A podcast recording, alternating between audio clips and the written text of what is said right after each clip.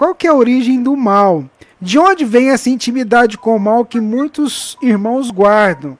Nós não nascemos, não fomos criados simples, ignorantes. Será que, que essa, essa busca nossa, às vezes, por fazer o mal, é, ela não está mais ou menos ligada é, por ser uma forma mais fácil de fazer do que o bem? A origem do mal, no dizer da doutrina espírita, não é Deus e nem é uma outra entidade, como muitas vezes nós encontramos no cristianismo clássico. Essa ideia de que existe uma potência do bem e uma potência do mal, ela é herdada de uma doutrina muito antiga, de Zaratustra, que era uma doutrina que existia na Pérsia. E ela depois se espalhou e chegou em vários lugares. Quando os judeus ficaram cativos na Babilônia, no período da, da dominação de Nabucodonosor, eles ficaram presos durante 70 anos no cativeiro da Babilônia. E ali eles tiveram contato com a doutrina maniqueísta, que é a doutrina de Zoroastro, chamado Zaratustra. Ou melhor, Zaratustra chamado Zoroastro. Quando eles voltam para Israel, eles voltam com essa ideia da potência do bem e do mal que existia é, no universo. E depois o cristianismo absorve esse conceito, idealizando a figura de Satã como se ele fosse o opositor do, de Deus e, portanto, Deus faria o bem e essa entidade faria o mal. A doutrina espírita não enxerga dessa forma, porque para a doutrina espírita uh, não existe a figura do rival de Deus. Deus reina absoluto e aqueles que são maus são maus temporariamente, porque a força do progresso impulsiona os espíritos a buscarem depois a sua própria felicidade isso faz com que eles se transformem. Então, nós não temos um rival de Deus é, fazendo antagonia a ele. Então, se não é Deus, e se não é uma figura como o Satanás ou coisa parecida, da onde vem o mal? Segundo o Espiritismo, o mal vem do próprio homem. O mal vem da desobediência do homem. Isso está escrito na questão 614 de O Livro dos Espíritos, quando Allan Kardec indaga o que é a lei de Deus. A lei de Deus é a única verdadeira para a felicidade do homem, indica-lhe o que deve fazer ou deixar de fazer, e ele só é infeliz quando dela se afasta. Então, a infelicidade, a infelicidade, ela é decorrente do quê? Do afastamento do homem da lei de Deus. Se a lei de Deus é o bem, o afastamento da lei de Deus é o mal. Então, quem cria o mal é a desobediência do homem. Deus desenhou uma rota de progresso criou suas leis e disse: esse é o caminho que conduz o homem à felicidade. Mas o livre-arbítrio do homem, a sua própria capacidade de escolha, fez com que ele, de certa maneira, fizesse a opção, em algumas circunstâncias, pela prática do mal, do não bem. Ao ele não seguir aquilo que a lei de Deus estabelece, ele automaticamente se inscreve para o processo da infelicidade. A infelicidade, portanto, decorre disso e ela é exatamente o mal.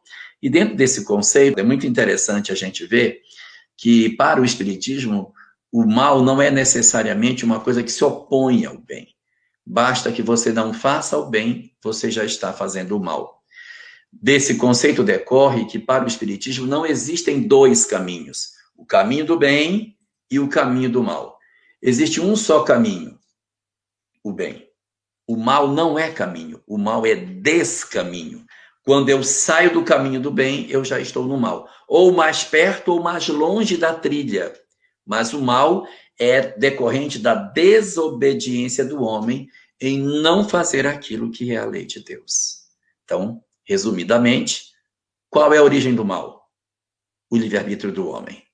A nossa, a nossa capacidade de decidir acabou fazendo com que nós criássemos determinadas condutas e opções que não estavam na lei de Deus e, portanto, gera sofrimento, gera a infelicidade humana.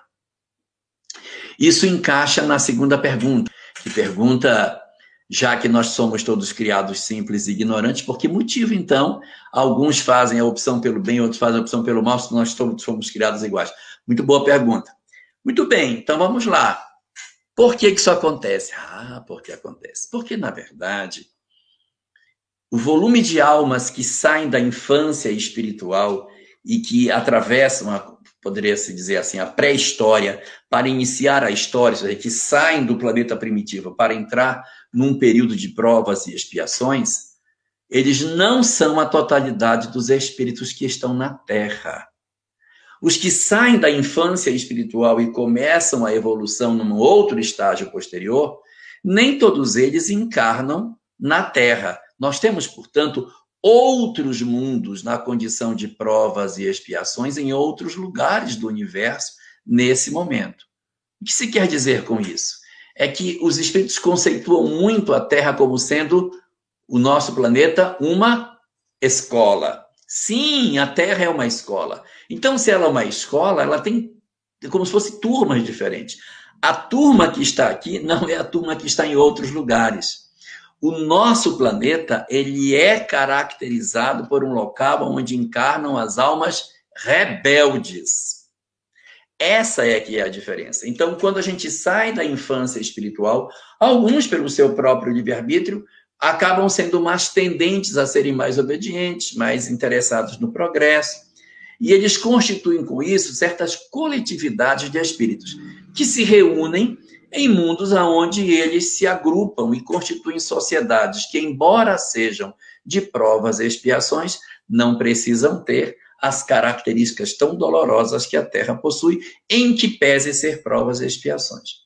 Já a Terra, por exemplo, é um planeta de provas e expiações, mas tem alunos bem difíceis. É como uma escola. Nem todas as, as classes de primeiro ano do ensino médio são iguais em todas as escolas. Nossa escola possui alunos bem rebeldes.